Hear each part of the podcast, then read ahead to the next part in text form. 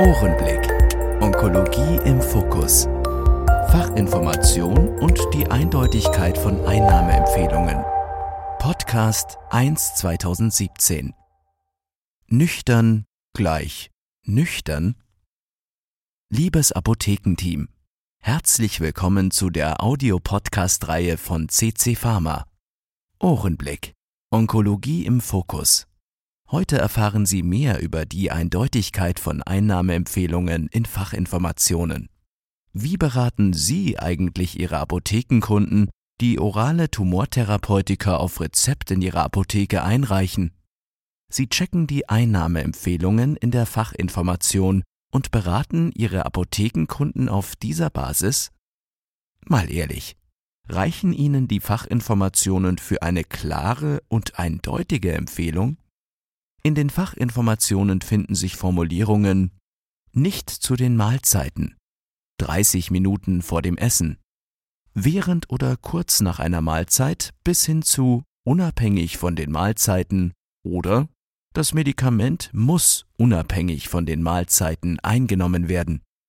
Und ist das alles gleichbedeutend mit nüchtern? Fasst das jeder Arzt oder Patient wirklich gleich auf? Ist nüchtern gleich nüchtern? Mit unseren Tipps von Jürgen Barth, Spezialist für Onkologie, können Sie ab sofort Ihre Apothekenkunden noch besser beraten. Wir beantworten Fragen Ihrer Apothekenkunden, wie zum Beispiel, wann ist die richtige Einnahmezeit? Wann bin ich wirklich nüchtern? Was sollte ich bei welcher Medikation möglichst nicht oder was sollte ich ganz besonders als Nahrung zu mir nehmen? Was muss ich beachten, dass mein Medikament über meine Therapie hinweg stabil immer die optimale Menge an Wirkstoff freigibt? Zusammengefasst, gibt es Bioverfügbarkeitsprobleme bei unterschiedlichen Medikamenten? Gibt es dafür unterschiedliche Gründe? Und was können Sie als Apothekenteam Ihrem Kunden empfehlen? Zunächst zu den Basics. Welche Rolle spielt die Magen-Darm-Transitzeit bei der Einnahme von oralen Tumortherapeutika und deren Bioverfügbarkeit? Die Zeit vom Eintritt in den Magen bis zum Erreichen des Dünndarms ist die Magen-Darm-Transitzeit, MDTT. Aus heutiger Sicht ist es nicht gesichert, ob eine Magen-Darm-Transitzeit von ca. 30 Minuten selbst für schnell zerfallende Tabletten korrekt ist so wird bei gesunden Menschen für Getränke auf Wasserbasis eine Magen-Darm-Transitzeit von 0 bis eine Stunde angegeben. Mit Speisebrei ist die MDTT höchst individuell und praktisch nicht vorhersagbar.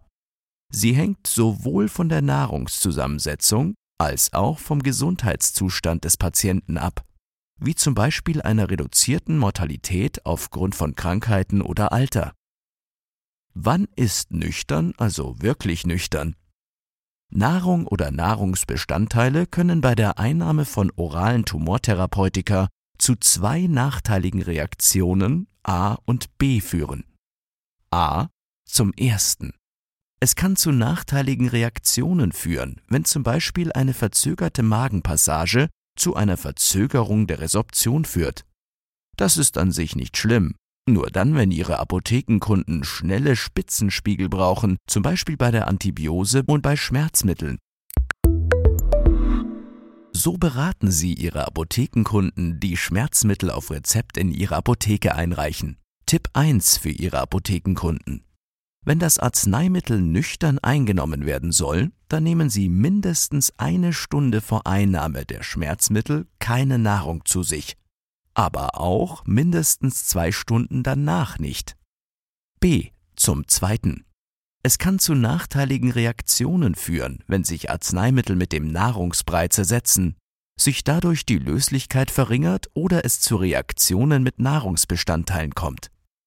Denn dann kommt es bei Ihren Apothekenkunden zu einer Verminderung der Bioverfügbarkeit. Das heißt, die eigentlich aufzunehmende Dosis aus dem Medikament nimmt ab. Das kommt bei Medikamenten mit den Wirkstoffen wie zum Beispiel Chlorambucil oder Melphalan vor. Warum? Beide Medikamente sollen nüchtern eingenommen werden. Die Fachinformation von Melphalan rät hier zu einer Einnahme 30 Minuten vor oder 60 Minuten nach einer Mahlzeit. Und ist Ihr Kunde dann auch wirklich 100% nüchtern? Nein, das ist beides kein nüchtern Zustand. Und welche Folgen kann das für Ihre Kunden haben? Hier unterscheiden wir zwei mögliche Folgen. Kommen wir zur möglichen Folge 1.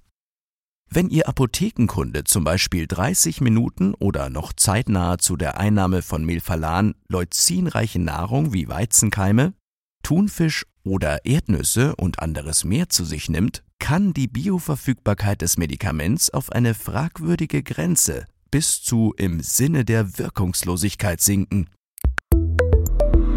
So beraten Sie Ihre Apothekenkunden, die Chlorambucil oder Melphalan auf Rezept in Ihrer Apotheke einreichen. Tipp 2 für Ihre Apothekenkunden. Nehmen Sie sicherheitshalber während der Therapie mit Melphalan keine leucinreiche Nahrung wie Weizenkeime, Thunfisch oder Erdnüsse zu sich. Nehmen Sie sowohl Chlorambucil oder Melphalan nüchtern, weit weg, mehr als eine Stunde vor dem Essen bzw. mehr als drei Stunden nach dem Essen ein. Kommen wir zur möglichen Folge 2, dem gegenteiligen Fall. Manchmal führt die gleichzeitige, zeitnahe Nahrungseinnahme auch zu einer Steigerung der Bioverfügbarkeit und kann toxische Reaktionen auslösen. Beispiele für eine erhöhte Bioverfügbarkeit durch Nahrung mit der Gefahr für toxische Wirkungen wären Erlotinib, Lapatinib oder Pazopanib. So beraten Sie Ihre Apothekenkunden, die Erlotinib, Lapatinib oder Pazopanib auf Rezept in Ihrer Apotheke einreichen. Tipp 3 für Ihre Apothekenkunden. Nehmen Sie sicherheitshalber während der Therapie immer 4-5 Stunden vor Einnahme keine Nahrung zu sich.